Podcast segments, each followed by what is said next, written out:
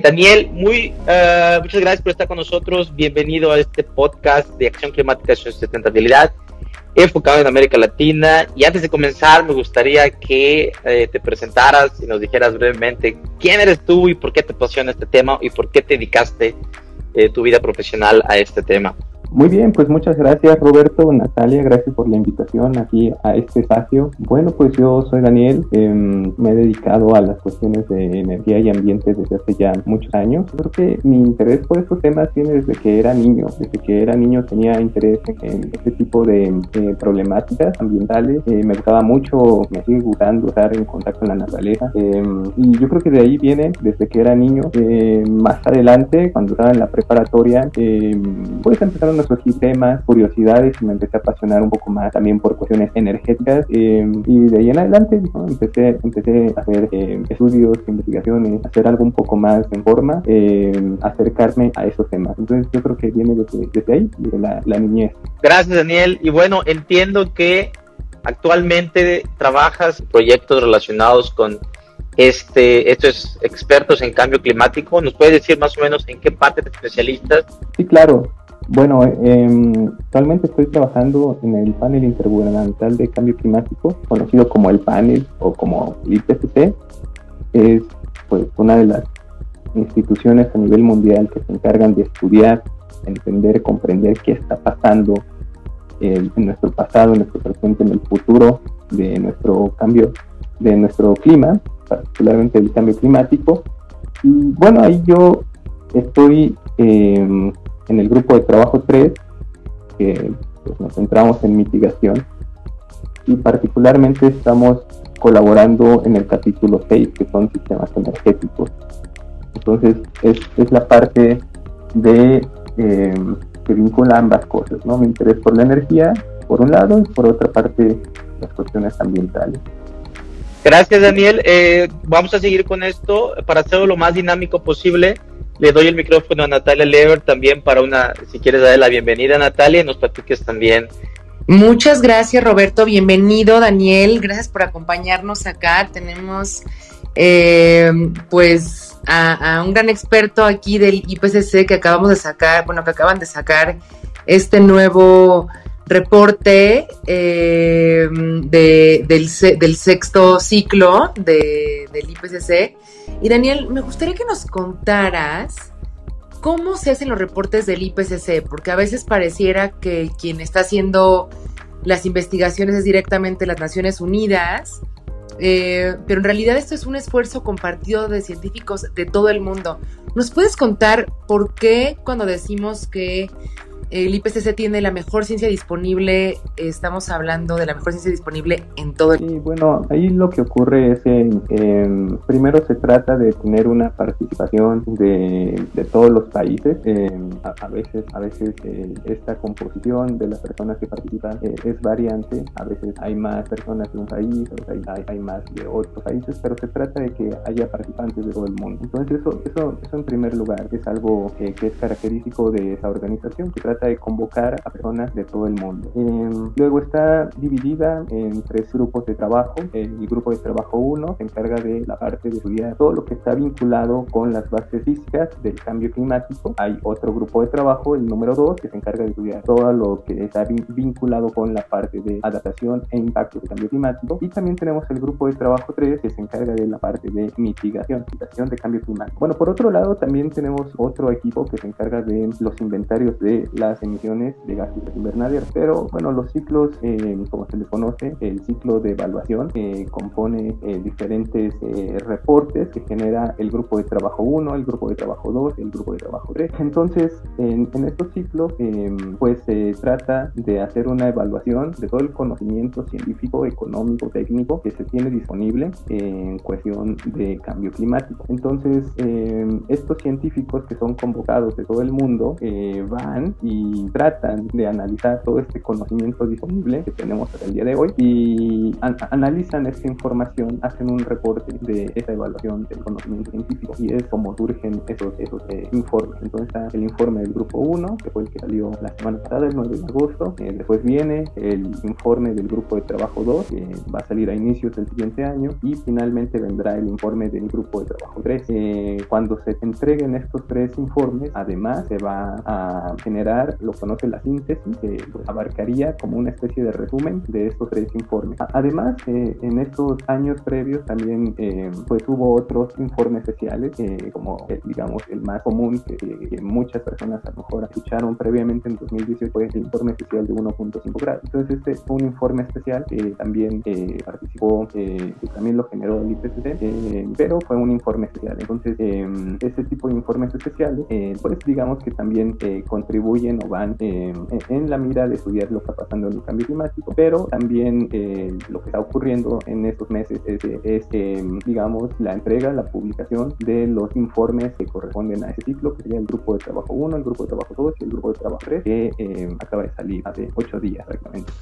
Gracias, Daniel. Eh, qué bueno que mencionas la parte de eh, cómo se construye este IPC y sobre todo ya pasando a la parte de Latinoamérica, porque hay unos datos muy, muy duros y también que no es crítica, pero sí refleja una realidad, que únicamente 60 países están Ah, o sea, científicos de 60 países que están elaborando este reporte, esto equivale solo a un tercio de los países en el mundo, ¿cierto? Es una realidad, es decir, eh, hay una todavía poca representación de países. Y también, de esas 4.000 páginas que existen de este reporte, yo me puse a investigar y a buscar todo lo relacionado a América Latina y en toda mi, digamos, research e investigación, solo pude compilar alrededor de 15 páginas de resultados, de datos, etcétera.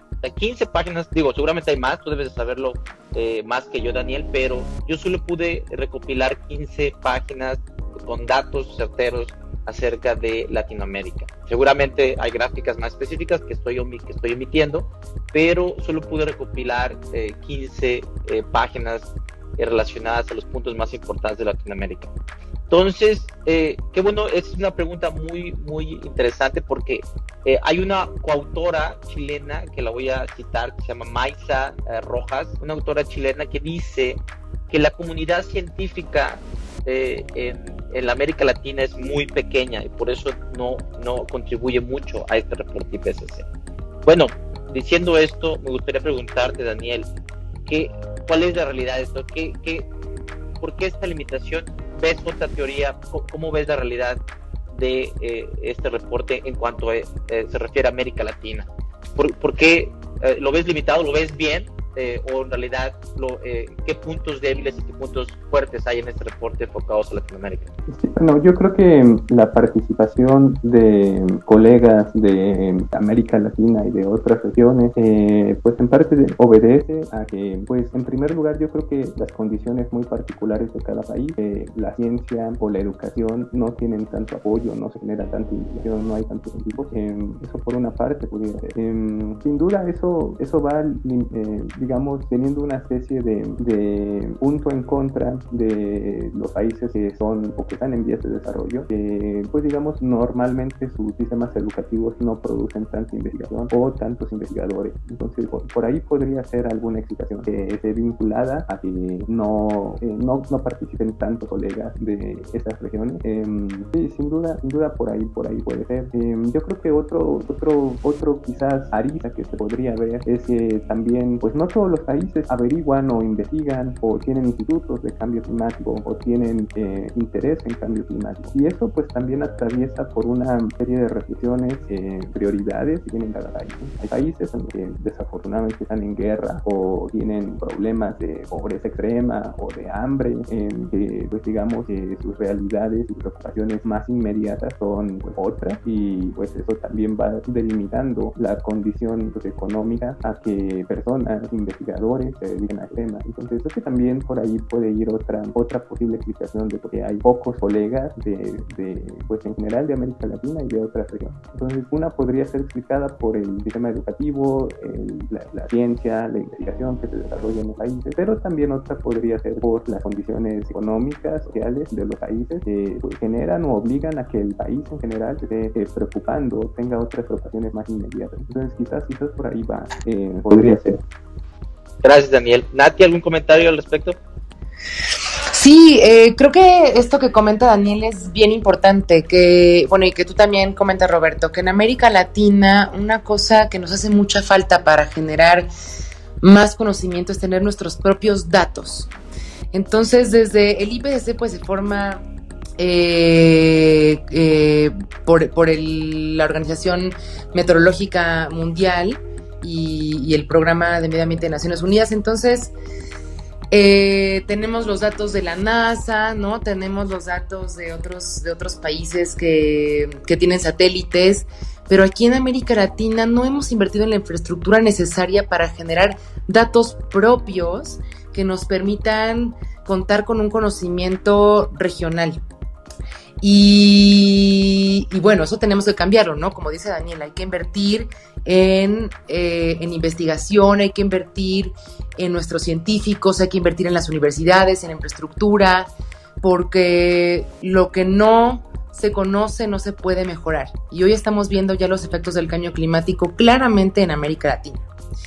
Y otra cosa que comentaba Daniel acerca de eh, bueno, quizá no hay suficiente inversión en, desarrollo de conocimiento porque las personas no están tan interesadas. Pareciera que hay otras prioridades, como eh, tener empleo, como llevar comida a la casa, pero es que aquí el problema es que entonces no estamos conectando los puntos entre esas prioridades y el cambio climático porque, por ejemplo, en México perdemos eh, casi 2.000 kilómetros cuadrados a la desertificación por cambio climático. Vemos lo que está pasando ya en Centroamérica por las sequías eh, que está impulsando el cambio climático. Vemos lo que está pasando en el sur de la región porque no hay acceso al, al agua por el derretimiento de los glaciares, eh, por el calentamiento global, ¿no? Entonces, si no están esas prioridades, aquí hay una oportunidad muy importante para, para, pues para las personas que nos escuchan de seguir compartiendo esta información, de conectar los puntos para que las personas estén más interesadas en resolver la crisis climática, porque comprendemos cómo tiene que ver con nuestra vida diaria.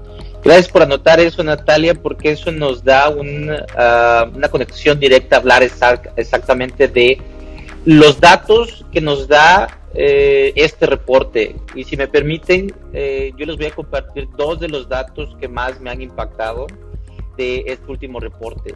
Eh, el primero es, lógicamente, en relación a América Latina, es que toda la cordillera de los Andes va a tener un eh, deshielo impresionante en donde los ríos se van a desbordar al igual que los que los lagos y que bueno básicamente todo el ecosistema y todo lógicamente la economía y eh, eh, comunidades que dependen de todas las cordilleras de los Andes pues están en un gran riesgo, ¿cierto?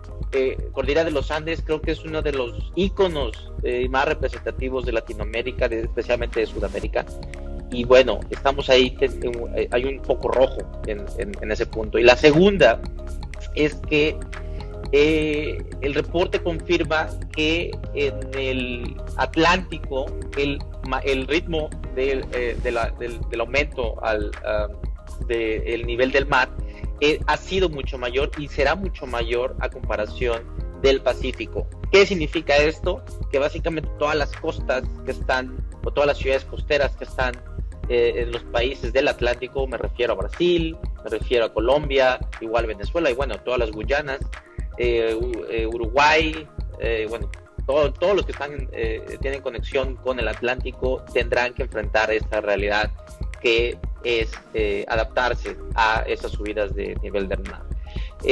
Daniel, de tu parte, ¿cuál fue el dato o, o algo, algo que hayas encontrado en este reporte eh, que te haya impactado más, te haya sorprendido más?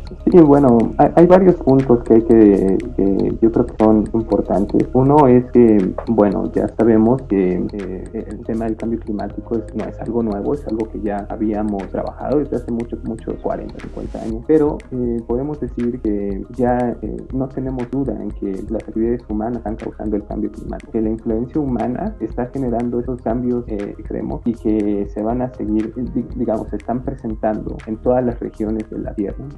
¿por, qué digo esto? Porque, bueno, cuando yo era niño, obviamente ya estaba la palabra cambio climático. Y cuando yo era niño nos decían, es que va a venir el cambio climático en, en 50 años, el cambio climático va a llegar en el 2050, en el 2100. Eso me decían a mí cuando era niño. Y algo que nos viene a decir este reporte es que el cambio climático ya no es una cosa del futuro, el cambio climático es una cosa del presente que ya está afectando todo el planeta, todas las regiones del planeta ya están siendo afectadas por el cambio climático. Entonces eso, eso es sumamente importante porque, porque esto, esto, es cambiar la lógica de decir el cambio climático ya lo tenemos, ya está en nuestros días, ya es una realidad, ya no es un evento que va a ocurrir, ya es un evento que está ocurriendo todos los días. Entonces yo creo que esa es, es, una reflexión interesante que, que, podríamos compartir, que el cambio climático es un evento que como ustedes bien apuntaron hace unos minutos, ya está afectando a muchas regiones, incluido América Latina, pero es el presente. El cambio climático ya está causando o se está presentando eh, en, todo el mundo. Entonces, eh, creo que es algo sumamente importante que,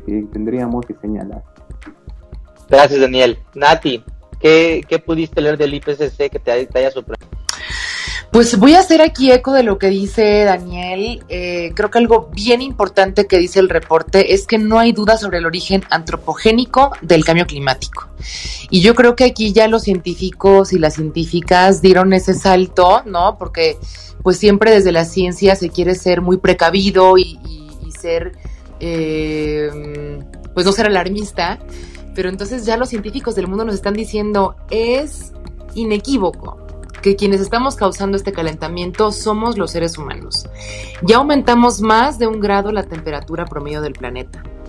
Vamos a seguir calentando el planeta aunque tengamos hoy las emisiones de gases de efecto invernadero eh, se prevé que vamos a alcanzar ese famoso reporte del que hablaba Daniel, ¿no? El, reporte del 1.5 que nos decía, este, aguas, no podemos llegar a ese umbral. Bueno, pues parece que vamos a llegar en 2030, una década antes de lo anticipado. Estamos muy cerca de cruzar umbrales climáticos en donde ya no podemos predecir cuáles son los efectos. Eh, y, entonces no podemos prepararnos, ¿no? Entonces, eh, eso me, parece importante. Eh, y, otra cosa que, que, también nos tiene que dar claro es que sí hay esperanza. Con cambios radicales e inmediatos podemos evitar la catástrofe global que significa no tomar acción. Hoy la inacción no es aceptable. Es igual aceptar la catástrofe y echarnos de panza eh, y aceptar que miles de millones de hermanos y hermanas en todo el mundo van a sufrir las consecuencias del cambio climático. Eh, es real, está pasando ahora, pero tenemos las soluciones a la mano y la solución es cambiar radical e inmediatamente, especialmente la manera en la que producimos la energía. Y para América Latina, pues aun cuando el reporte está, habla de que la eficiencia relativa de los sumideros de carbono está decreciendo, eh, para América Latina es muy importante que sigamos cuidando el cambio de uso de suelo, que dejemos de deforestar nuestros bosques, nuestros manglares y que los utilicemos para empezar a resolver el problema. Ya lo hemos dicho acá en este espacio. Si América Latina no cuida sus ecosistemas, sus sumideros de carbono, el mundo no tiene esperanza para hacerle frente al cambio climático. Y este reporte nos viene a hablar muy fuerte, muy contundente y nos da las herramientas como ciudadanos y ciudadanas para ir con, los tomadores de decisión y decir, la ciencia es inequívoca, tenemos que cambiar el rumbo y estas son la solución. A mí también me encanta que el reporte, eh, de hecho, le pone eh, este, estos porcentajes y estas pequeñas frases, ¿no? De muy probable, altamente probable, prácticamente probable, que son como 70, 80, 90%, 100%, en el cual ya establece de, oye, ya, ya no, es, no, es que estamos adivinándole, estamos seguros, ¿no? Y la probabilidad y porcentaje que lo estamos dando. Y en la parte de, de, cuál es la causa, es 90%, pues es altamente probable de que el humano es responsable de todo esto. Eso, eso es, eso es eh, un gran aporte. Porque al final, como dices tú, es, es ya no hablar sobre si somos culpables o no, es de que ya científicamente está comprobado. Y bueno, hablando de América Latina nuevamente, y tú lo mencionaste bien, Nati, eh, como experta en este tema, a pesar de que América Latina representa solo el 5% de las emisiones mundiales, estas 5% de las emisiones mundiales están concentradas en tres puntos que son el sector energético, la agricultura y el cambio de uso de suelo. Y está genial que tenemos a Daniel Pacheco porque creo que él, él eh, contribuyó a la parte del sector energético. Así que si me permites, Daniel, eh, te quiero preguntar exactamente cómo ves esta parte del reporte en Latinoamérica en cuestiones de ¿Cuáles, son, ¿Cuáles fueron tus, tus eh, específicamente lo que encontraste en, tu aportación en este sector energético para América Latina. Sí, bueno, pues em, solamente quisiera abonar un poquito antes de que exactamente, eh, miren, cualquier, cualquier incremento en la temperatura, incrementos de medio grado en la temperatura, van a causar o pueden causar que eh, las precipitaciones sean más intensas y cada vez veamos también zonas cada vez más desérticas en algunas regiones. Y luego nos preguntamos ¿qué, tan, qué tanto puede afectar eso. Entonces, eh, por ejemplo, un 7%, un 7% se puede intensificar la lluvia con un incremento de un grado eh, en el calentamiento global. Entonces, eso nos habla precisamente de cómo eh, se empiezan a dar esas transformaciones. Es algo que ya estamos viendo, cambios en las estaciones, las vías, es de lo que ustedes mencionaban hace, unos minutos. Entonces, hemos incrementado alrededor de 1.1 grado la atmósfera y pues eso ya se ve, ya se ve, ya se ve ahora, ya es parte de lo que estamos viviendo. Ahora, sí, vienen varios retos para América Latina eh, para el sector energético vendrán distintos eh, escenarios, distintas cosas que tienen que ir modificando. Y eso atraviesa por pensarse o repensarse la manera en cómo se satisfacen las necesidades energéticas. ¿De dónde vienen estos energéticos? Entonces, em, esto es sumamente importante porque si la meta es tratar de reducir las emisiones, si la meta es tratar de disminuir todas las emisiones en general, pero particularmente el dióxido de carbono, tratar de disminuir el dióxido de carbono hasta un punto en el que la las emisiones de dióxido de carbono sean equivalentes a todas las emisiones que podemos procesar, absorber, utilizar de la atmósfera. Eso sería, digamos, el escenario netero, un escenario en el que las emisiones que se están, las nuevas emisiones que están agregando a la atmósfera son equivalentes al mismo número de emisiones, al mismo número de toneladas que podemos estar retirando de la atmósfera. Entonces, eso sin duda alguna pasaría por una transformación de los sistemas energéticos. ¿En qué sentido? Pues la Agencia Internacional de Energía pues tiene muy bien mapeado eh, cuáles son este, esos, esos compuestos y pues básicamente son recursos fósiles lo que generan más emisiones. Entonces, eh, un reto para América Latina es que algunos países son, o la mayoría, son productores eh, y consumidores de petróleo, pero también eso, eso tiene un impacto o tiene un significado económico. Entonces, por ejemplo, en Venezuela, la renta petrolera representa el 11% del Producto Interno Bruto. En Ecuador, la renta petrolera es el 6% del Producto Interno Bruto. En Colombia, la renta petrolera del 3%, 4% del Producto Interno Bruto. México es alrededor del, del 1.5 y el 2% del Producto Interno Bruto. Entonces, para América Latina se vienen esos retos para tratar de ir buscando fuentes alternas de energía que suplan de energía a sus sociedades, que suplan de energía a sus ciudades, a su transporte, pero también al mismo tiempo que generen estos ingresos que van a dejar de venir del, del petróleo. Entonces, ese es uno de los retos que la respuesta no tiene por qué estar contestada ahorita, pero pues se podría empezar a pensar qué es lo que estas economías tendrían, tendrían que hacer para generar esa oferta energética que va a necesitar su sociedad, pero también al mismo tiempo eh, cómo van a generar esos ingresos o esos empleos. Entonces, se vienen muchos retos de aquí en adelante para todo el mundo, pero particularmente en América Latina, pues un poco va por ahí en el sector energético, que es cómo se tendrían que ver y hacer estas transformaciones en el sector energético. Entonces, por ahí va un poquito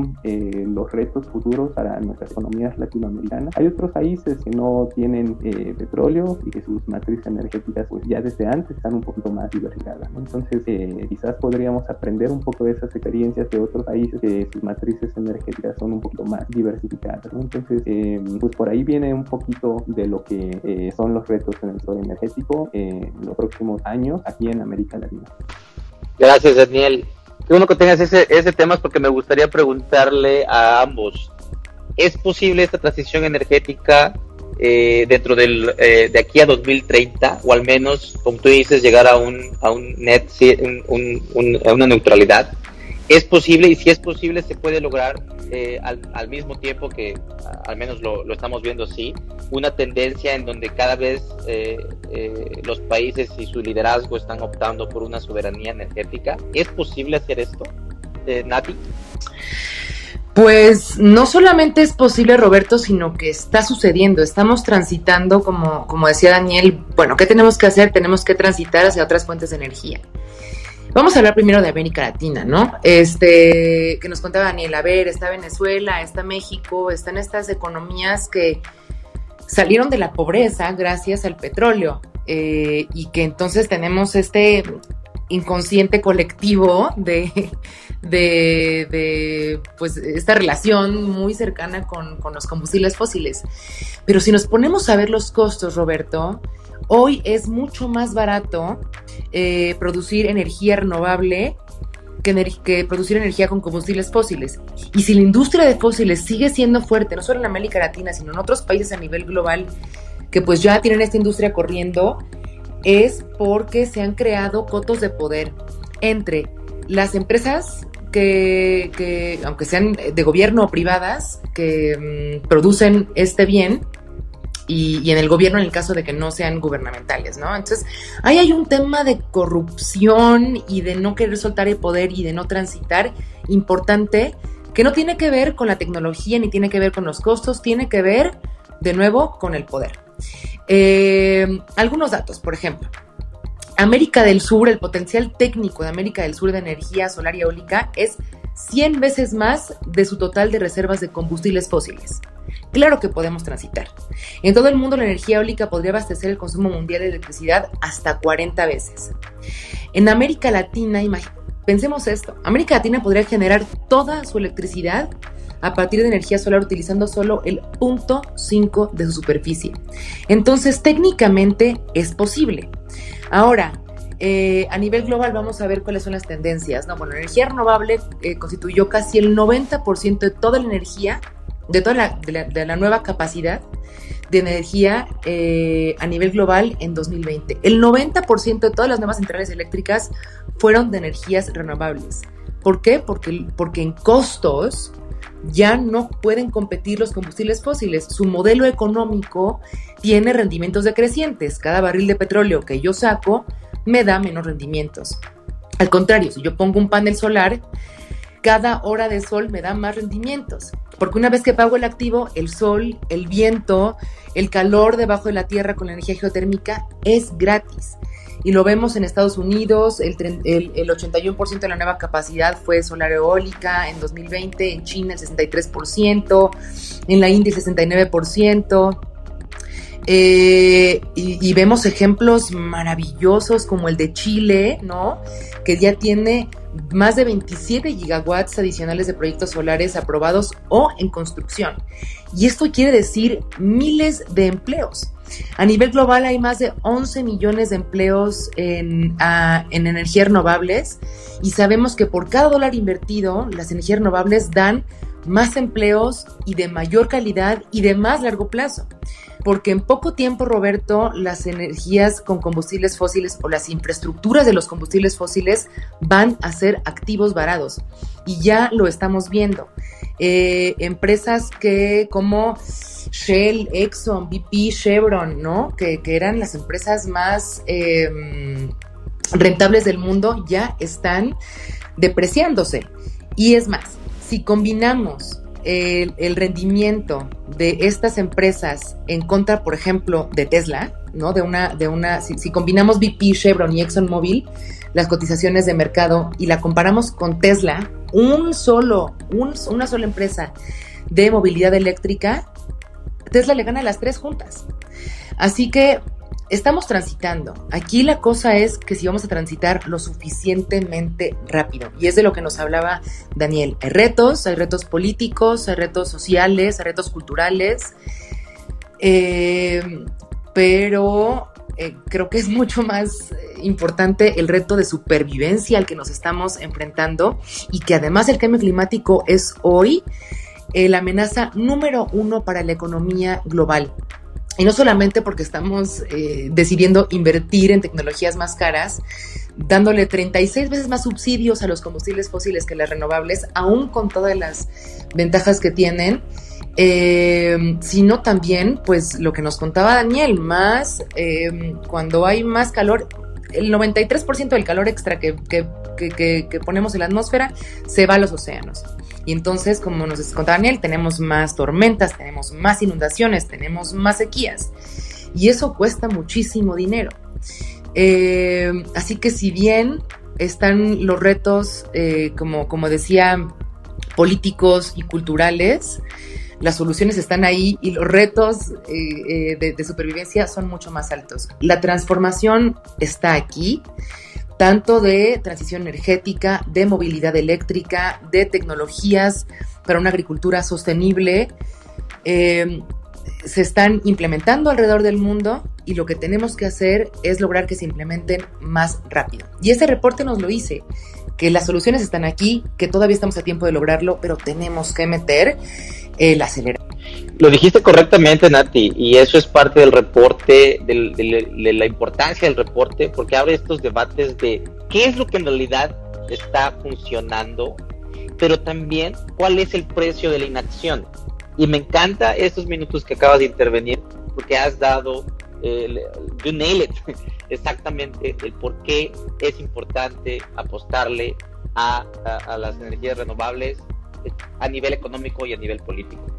Eh, Daniel, eh, tu, tu, tu, interpretación, ya sea de lo que dijo Natalia, pero también tu interpretación acerca del impacto de este reporte para avanzar esta transición y avanzarla rápido. Sí, bueno, una de las conclusiones de este reporte es que eh, para limitar el cambio climático, para limitar el calentamiento global, se requiere una fuerte y una rápida reducción de las emisiones de dióxido de carbono, CO2, de metano y de otros gases de efecto invernadero. Eh, y, esto es sumamente importante. Eh, esto va a reducir las consecuencias del cambio climático, pero también va a mejorar la calidad del aire. Y como mencionó, mencionó Nati, pues hay otros elementos que, que exceden las bases científicas que tienen más que ver con cuestiones económicas, políticas o, con las realidades muy diversas, muy complejas de cada uno de los países. Eh, sin duda eso existe, ¿no? no podemos negar esas realidades de otras latitudes, incluyendo eh, toda América Latina, cada país es muy distinto, cada, cada región es muy distinta, no, no podríamos Pero bueno, la Agencia Internacional de Energía nos marca un escenario en el que para el 2030 se van a multiplicar por cuatro la capacidad de energía eh, solar y y, eh, bueno, en general renovables, pero principalmente en solar y eólica. Entonces, la Agencia Internacional de Energía propone que para el 2030 se va a multiplicar por cuatro las renovables. Entonces, e, e, eso es sumamente importante porque es pasar de una generación, una capacidad de 200 gigawatts a 1000 gigawatts en tan solo pues 9, 10 años. Eso es eso es mucho, eso es, una, eso es algo que no hemos visto hasta el día de hoy. Entonces, eh, tenemos tecnologías y ya, existen esas tecnologías. Eso es algo sumamente importante. Que también de acuerdo con la Agencia Internacional de Energía, estas tecnologías que actualmente ya existen en el mercado van a reducir alrededor del 80% de las emisiones para el 2030. O sea que si implementamos estas tecnologías que actualmente ya existen, va a hacer o se puede hacer un gran avance, reducir eh, o, hacer un ahorro del 80% de las emisiones que podrían venir de Entonces, em, eh, técnicamente estas tecnologías ya existen. Ok, muy bien. Entonces tendríamos que preguntarnos cuáles son los retos de cada país para que se impulsen este tipo de transiciones en cada una de esas economías? Y la respuesta es, cada país es muy distinto. Por ejemplo, hablemos de Costa Rica. Actualmente la producción de energía primaria de Costa Rica es 35% es de hidroenergía, el 33 también 35% es de, de geoenergía y, bueno, esto nos habla simplemente de una composición en la energía primaria que tiene un porcentaje extremadamente alto del 70%. simplemente un país, Costa Rica. Entonces, 70% de hidroenergía y geoenergía, eh, pues eh, digamos esto, esto pues nos, nos estaría hablando de que es posible generar sistemas energéticos que estén un poco vinculados o más cargados hacia los renovables. Entonces, yo creo que eh, eso, es algo que ocurre. hay, ¿Por qué atraviesa ese país por, por esa, digamos, por esa composición tan elevada de, de fuentes renovables en su, en su matriz energética? Bueno, son los recursos que tiene. Entonces, por ejemplo, también en Brasil, el 12% de su energía primaria eh, proviene de la hidroelectricidad, ¿no? Entonces, eh, porque también por, atraviesa también por pues, los grandes eh, recursos hídricos que tienen. Entonces, han sabido aprovechar los recursos que tienen y yo creo que quizás por ahí vaya un poco la respuesta hacia cómo se podrían ir haciendo esa región. ¿Cuál sería? Analizar cada caso en particular, cada país. No hay una respuesta única para todos los países. Cada país tendría que evaluar qué recursos tiene y hacer uso de ellos. Entonces, eh, yo creo que por ahí, por ahí van un poco más eh, las respuestas de hacia dónde tendrían que ir los sistemas energéticos del futuro, tratando de aprovechar los recursos locales, tratando de pensar en sus situaciones regionales. Yo creo que por ahí, por ahí va un poquito más la respuesta. No hay una solución única. Lo que le sirve a México no, no necesariamente es lo mismo que le voy a servir a Argentina o a Brasil. Tendríamos que pensar en escenarios muy locales, en situaciones regionales, en los recursos específicos que tengan esas economías y con eso ir construyendo y trabajando pensando en esta idea de generar un sistema energético que sea eh, neutro en emisiones, que todas las emisiones que emitan sean equivalentes a las que podemos eh, procesar o capturar eh, de, las que ya existen. Ah, hay otra cosa que viene un poco más adelante. La meta ahorita es generar ese escenario netero. La meta es el 2050. Algunos países lo lograrán antes, otros países lo lograrán en el 2050. Quizás otros países lo logren un poco después. Eso de qué dependerá también de los recursos, de muchas cosas, de los recursos, de, de sus cuestiones económicas, cuánta inversión de su población, un montón de variables. Pero también em, posteriormente a esa meta del metero, quizás se podría empezar a pensar en un escenario negativo en emisión. O sea, sistemas energéticos o economías que en su resultado final tengan emisiones negativas. O sea, que sus economías, sus sistemas energéticos sean capaces de incluso detener eh, ese crecimiento de las emisiones. Entonces, em, la meta ahorita es el netero, llegar a ese punto de equilibrio, esa neutralidad de emisiones, pero también sería tener en la mesa esas posibilidades, posibilidades que podrían ocurrir más rápido en otras economías, en otros países. Que tu, tasa de procesamiento, de captura de estas emisiones sea mayor que las emisiones que están emitiendo. Entonces ahí tendríamos escenarios de emisiones negativas. Entonces eso también es algo importante señalar que habrá economías que se muevan muy rápido hacia allá, habrá países que se, muevan muy rápido hacia la descarbonización y quizás eso eh, pues sea, sin duda va a ser algo positivo, pero quizás eso también ayude a contrarrestar un poco los países pues, que sean un poco más lentos en llegar a estas metas, a estos objetivos. Entonces, las respuestas, no hay una respuesta general, no hay una respuesta global, pero tendríamos que ir quizás evaluando los recursos, las situaciones, las dinámicas de cada país. Gracias, Daniel. Buenísimo. Me encantó lo de contextos, me encantó estos escenarios que has planteado, que algunos lo logren antes, que otros. Eh, importantísimo que, que, lo hayas mencionado. Y bueno, ya para poder eh, concluir, me gustaría eh, eh, terminar con la última ronda de, de, intervenciones para ser puntuales en este podcast. Queremos hacerlo dinámico, pero entretenido y súper digerible para todos sus últimos pensamientos acerca de hacia dónde eh, deberíamos de eh, analizar este reporte del IPCC. Hay muchos puntos, digo, hemos omitido varias cosas, por ejemplo, el, la intersección entre la parte de adaptación y el golpe a los a, los más pobres, porque los pobres y las eh, mujeres son los más vulnerables, según de acuerdo con este reporte y bueno, cientos de, cosas más que estamos este, emitiendo. ¿Qué les gustaría tocar eh, la próxima semana? ¿Dónde nos enfocamos eh, eh, para poder también prepararnos y abordarlo en, en, los siguientes episodios? Natalia. Oye, pues a mí me gustó mucho esto, este concepto que nos empieza a plantear Daniel de la carbono neutralidad, ¿no? que como os decía, quiere decir que lo que emitimos a la atmósfera en contaminación es lo mismo que podemos sacar de la atmósfera a través de los océanos, de los bosques, en fin, de nuestros ecosistemas sanos. Y, y más allá de pensar en disminuir nuestras emisiones, me gusta que empecemos a pensar en cómo ser neutros, en cómo ser justos, en cómo ser más inteligentes con nuestros recursos. Eh, y bueno, ya cuando, cuando salga eh, en los siguientes meses los reportes de impactos, adaptación y vulnerabilidad, yo creo que Roberto va, va, va, a ser más claro cómo es el cambio climático afecta a las poblaciones más vulnerables y que además menos tienen que ver con generar el cambio climático y luego pues platicaremos ya de soluciones muy puntuales de mitigación. Eh, pero mientras, en, los que sal, en lo que sale, a mí me encantaría platicar de, esta, de este concepto de carbono neutralidad y en el escenario que nos plantea Daniel. No solamente llegar a dejar de hacerle daño al planeta, sino además, imagínense que podamos regenerar a tal nivel nuestros ecosistemas que empecemos a sacar esa contaminación de años anteriores. Este, porque ese mundo es posible, esa alternativa también está en nuestras manos. Ciudades inteligentes, movilidad eléctrica, energías renovables, nuevas eh, tecnologías de energía que no hemos platicado acá, el hidrógeno verde, hay otras tecnologías que están surgiendo y que seguramente también seguirán mejorando y aportándonos soluciones. Eh, tenemos una oportunidad única como generación.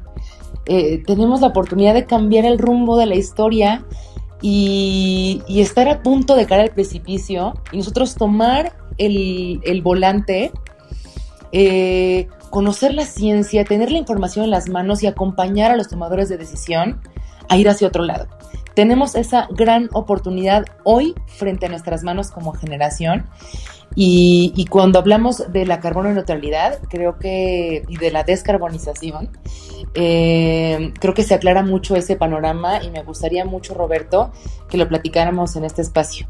Buenísimo. Gracias, eh, Nati, qué bien que lo mencionas.